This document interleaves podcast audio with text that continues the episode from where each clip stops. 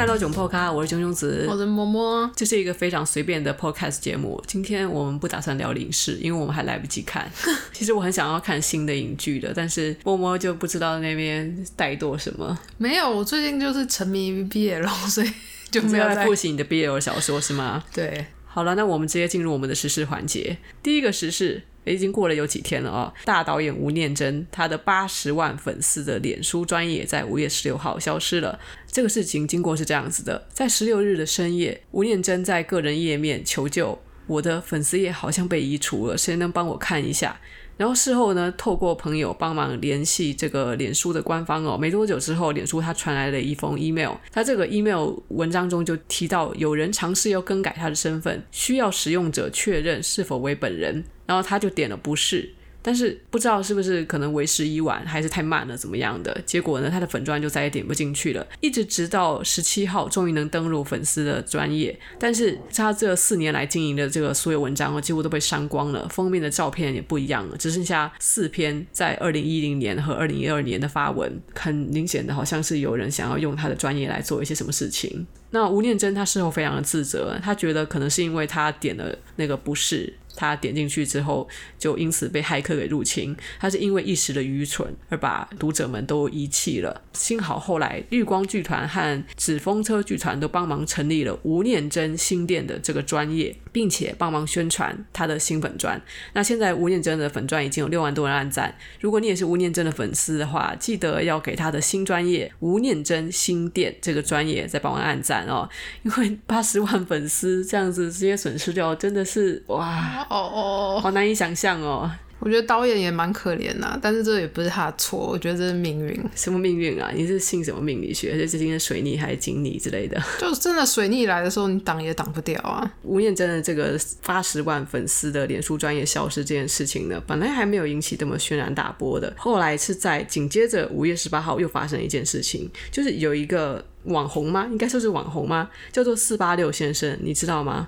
我大概知道，好像是在卖东西的。他就是做这个团购电商，然后做了蛮久一段时间，也蛮有口碑的。他拥有一个八十八万粉丝的脸书专业，然后在五月十八号的晚间也突然消失了。这件事情他在部落格四八六大丈夫周记上就跟大家澄清说，从五月十八号晚间起呢，粉砖就发生了异常，他无法正常观看跟使用。目前已经向脸书官方申诉处理中。然后他现在呢，四八六先生已经另外开了新粉砖，叫做四八六好物与开箱。吴念真和四八六先生的脸书专业就是消失的这件事情，就在五二零前发生嘛，所以被一些阴谋论者就认为这个怀疑是中国骇客下的手。这也让人联想到，就在二零一九年年底大选之前哦，有许多的台湾 KOL 也收到了中国网军的收购粉砖邀请，是我自己圈圈内的网红，他们就给我看他们的私讯的截图，就看到说有人要出价买他们的粉砖，就例如说大概这一个人算两块钱啊之类的。的这样子买法，哦，所以你的粉丝团就会值大概六十万，对对对，大概六十万。哎，也太便宜了吧！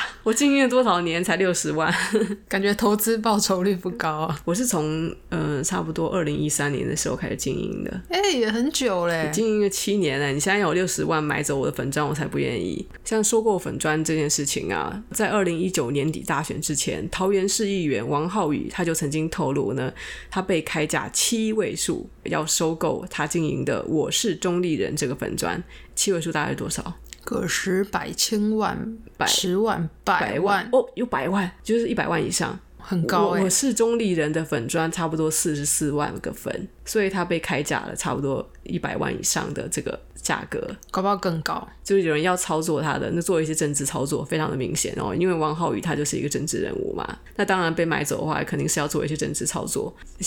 这是是 PTT 佛地魔王浩宇讲出来的消息，我们姑且不论这是不是胡乱的哦，我们不论真假。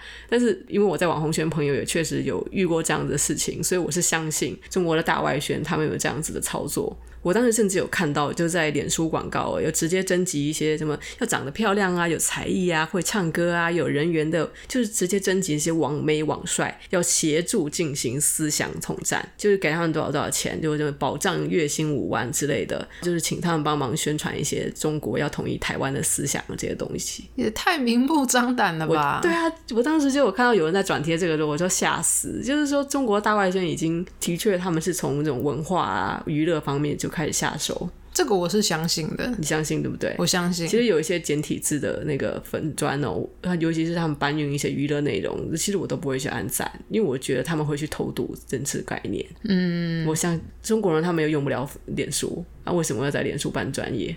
一定有他的目的啊！所以一看到简体字，就你说，除非是马来西亚或者新加坡什么的，那就算了。如果是中国大陆人开的脸书粉砖，我绝对不按赞，也绝对不转贴。就目的很明显，我有简体字过敏症。但当时他们征集一些王美网帅啊，就是呃以一些中资的直播平台和抖音平台为中心。所以啊，跟大家讲啊，不要玩抖音啊，玩抖音小心被统战啊。应该不至于这么笨吧？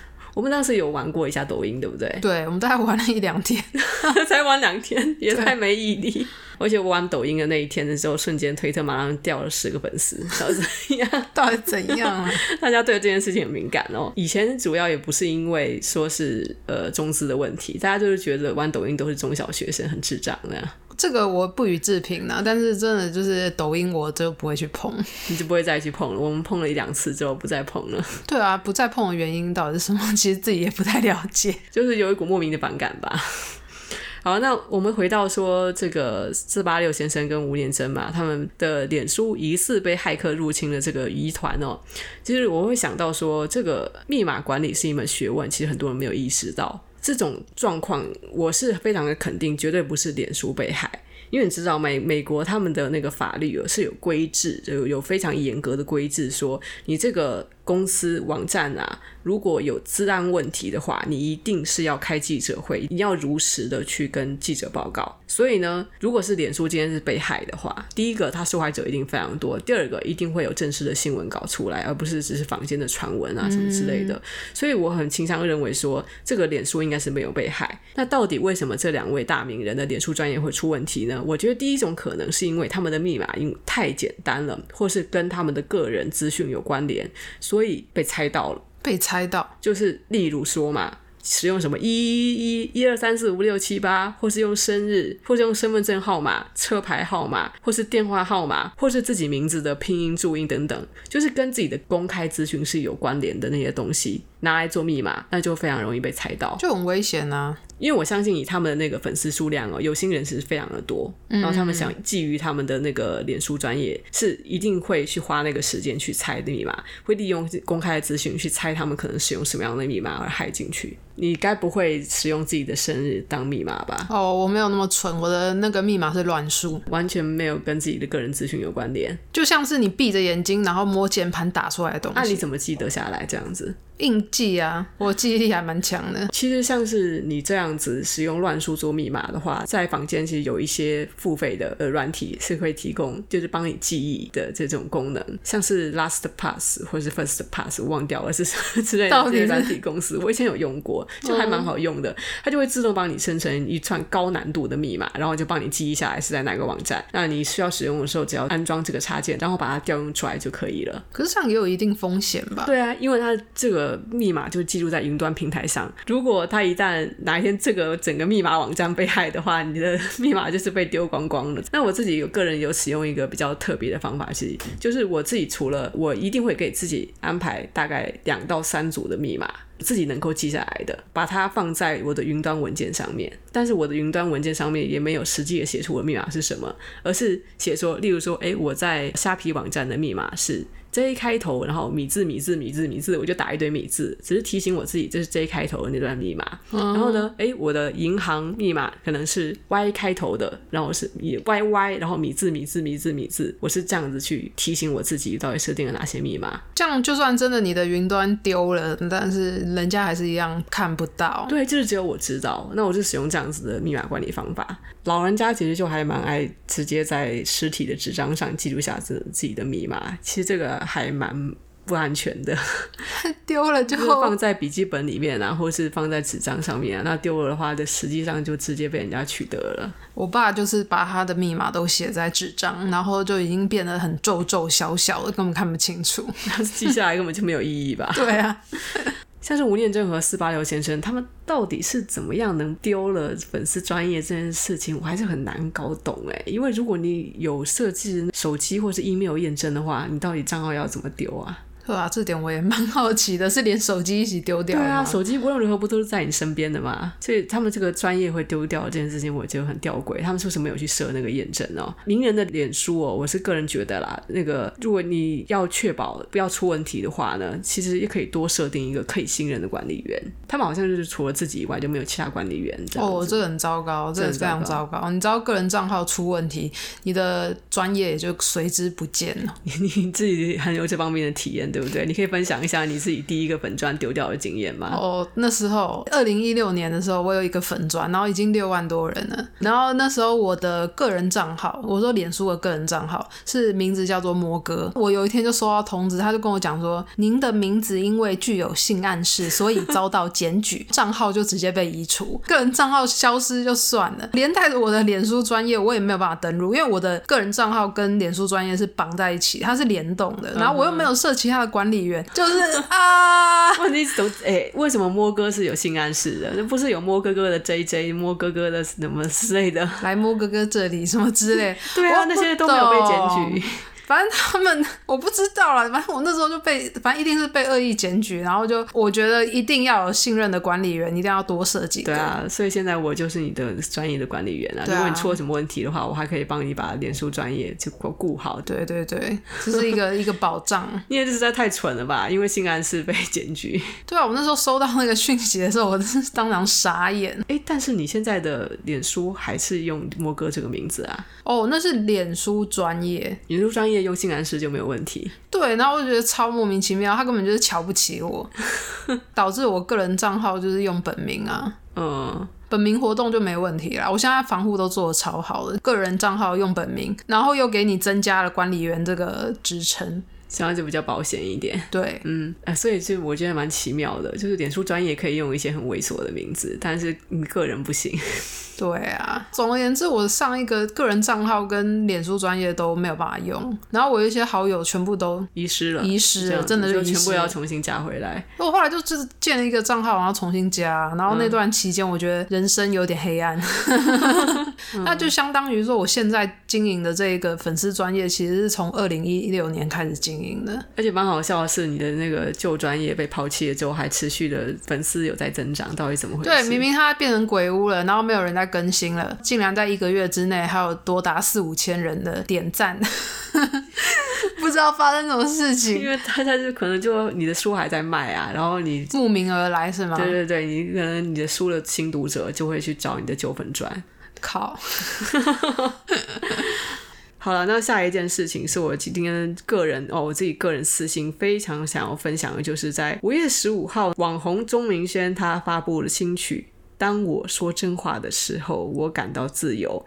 这个新曲是由谁制作的？陈珊妮，陈珊妮大大，哎，陈珊妮大大，他是在音乐界算是耕耘很久的一个独立音乐人，哎，对，而且就是很大咖，很有名。他很大咖，很有名。我们来看一下他这个成就哦，他是金曲奖评审团的常客，曾获得第十六届金曲奖最佳国语专辑，并且在第二十届拿下歌后宝座。然后他有担任过众多歌手的专辑和单曲的制作人，包括了像是田馥甄的《自己的房间》等等。必须讲钟明轩这个新 MV 哦，他的这个导演也非常的有来头。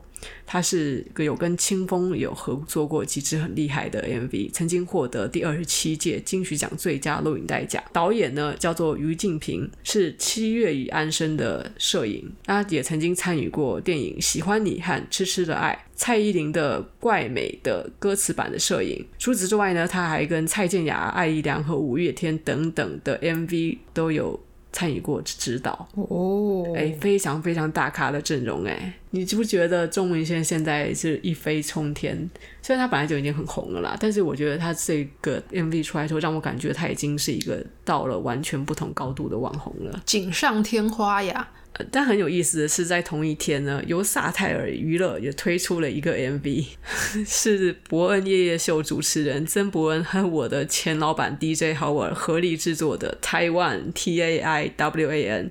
那这首歌的流量冲得更高哦，在当天就 YouTube 排行榜的发烧一，夸张哎，很夸张哎，钟明轩都没有拿到发烧一，他怎么发烧一？而且很多人好像一直在重复的听，所以他流量也是比钟明轩那首歌还要高。他现在已经刷到两百多万了。的吧？是吗？是这样子吗？好像是。然后这首歌是反讽舔共艺人刘乐言的 China，然后同时也举办了活动，就是 Hashtag 台湾 Remix，鼓励二创和翻唱。那你对这首歌的感想怎么样？啊，蛮骚的，骚。伯恩的表演是发自内心的骚，而且我的目光没有办法从他的胯下移开。怎样？他摆明了没有穿四角裤，他好像穿那种很紧的三角裤，甚至我都在怀疑他没有穿内裤。我的目光没有办法移开那个胯下的阴影的部分。欸，你这样不行，这样子他没有穿内裤的这个谣言放出去，人家会来责怪你。这个 MV 的封面就非常的震慑到我，然后我点进去之后就有一种我看了什么的感觉。然后我现在心想说，伯恩，这是你真实想做的事情吗？那，欸，你不觉得很洗脑吗？很洗脑啊！我听过刘乐言的原曲，然后我在听这首歌的时候，发现哎，意外的好像比那首好听，而且画面居然比较好看。发生了什么事情？刘乐言不行哦，因为那首歌真的又难听，然后又节操掉一地。但是因为他这首歌是反讽他，就是这个 parody 的形式。嗯、听说刘乐言花了一百万去做那支 MV，嗯，然后这支我不知道扎泰尔娱乐花了多少钱，但是效果非常的好，应该是低成本制作啦，是吗？我觉得啦，但不管怎么样，他们的两百万流量冲上去，那个制作费应该也回来了啦。是没错了，哎，伯恩在里面真的是发自内心的就是，你看他在表演，就是很乐在其中，他好像很享受他每一套女装，这是我看过的伯恩最不尴尬的一次演出，居然是他穿女装跳舞跟唱歌。我有很多同人圈的朋友都纷纷的在你知道二创伯恩的这首。台湾，她的女装让我很不舒服。你说太紧，我没。太紧了，不是这个问题啦。啊，不然他身材有点肉肉的，然后就是很明确的，他有他有在健身嘛，可是身材又肉肉的，就、嗯、有一种我不知道有一种很不协调感觉。可是我还是不争气的，对我还是不争气的看了好几遍，怎么办？也很洗脑啊，然后他那个眼神在那边勾来勾去。好了，不行 不行，我们还是要回到钟明轩的这首歌，比较赏心悦目一点。钟明轩的歌曲中，其实他有非常多的亮点哦，就是大家也有收集彩蛋，就是你可以看到他的 YouTube 的留言区哦，有非常详细的收集他的各种彩蛋，我们就不一一复述了。里面我觉得令我感觉到泪崩，就是非常感动的一点是，他不知道是用电脑特效还是找了一个长得很像的男孩子去化妆成为小时候的他，他就跟小时候的自己拥抱。那你知道钟明轩小时候发生过什么事情吗？我只知道他是因一首歌叫做《煎熬》，然后他唱，然后就爆红。可是好像是比较不好不好的那种评价，是是，就是当时是负面的评价。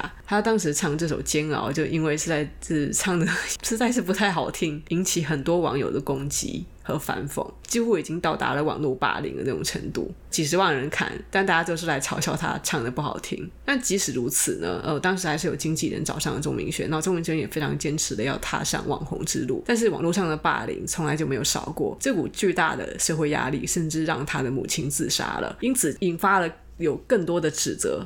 就是指责钟明轩是为了红，让自己的母亲死掉。哎、欸，他才这么小的小孩子，他那时候才十三四岁啊，如果我没记错的话，你难以想象他那时候承受了多大的压力。我没真的没办法想象。对啊，我觉得他没有长歪，真的是一个奇迹耶，很棒。他算是熬出头了，他现在身量这么大，虽然还是有很多酸民，还是有很多讨厌他的人，哎、欸，但是他是也跟总统合作过，然后又跟陈珊妮这样一众很大咖的艺人合作，已经到了。一个完全不同的高度，我真的很为他感到高兴。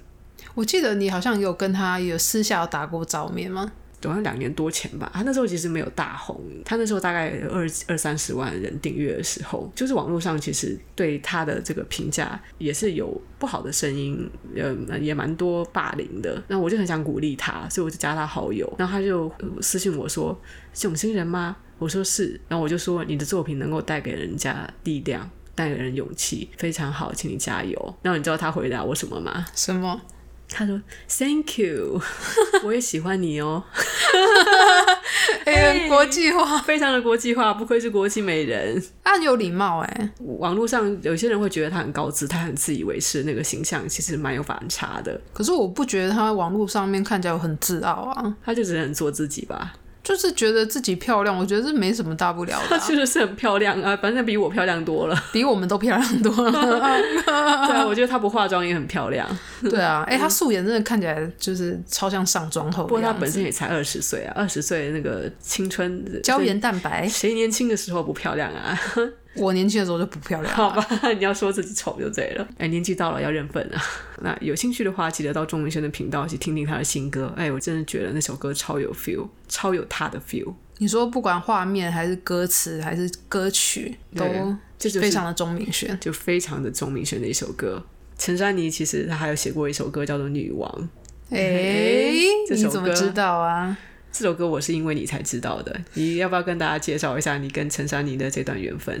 哦，就是大概在二零一三年的时候吧，那时候我出了我第一本书，那时候陈刚好陈珊妮老师她也出了她的专辑，她专辑里面就有一首歌是特别写给我的。你知道为什么我会注意到吗？因为有我的读者来告诉我说，哎，陈珊妮老师的歌里面有一部分简介是谈到你，他说他迷上了一个腐女的部落格，然后里面的文字跟绘画都非常的吸引他，然后还附注了你的部落格网址在上面，然后我就去听，哇，这个歌他在 YouTube 歌曲的那个说明栏直接宣传你的部落格，对。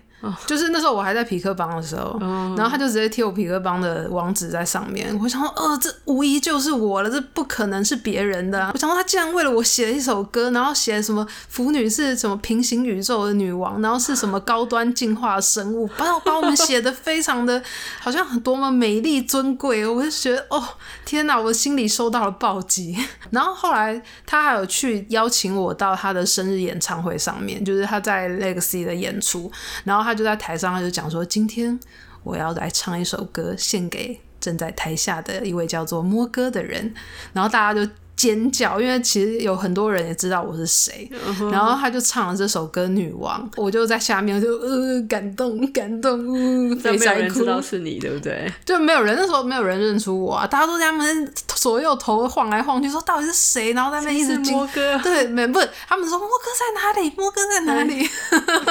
到处在找我，哦，好棒哦！你竟然让一位歌手为你写一首歌，哎，而且我还很白痴，我在后台的时候，我就问他说：“那你你？”你是腐女吗？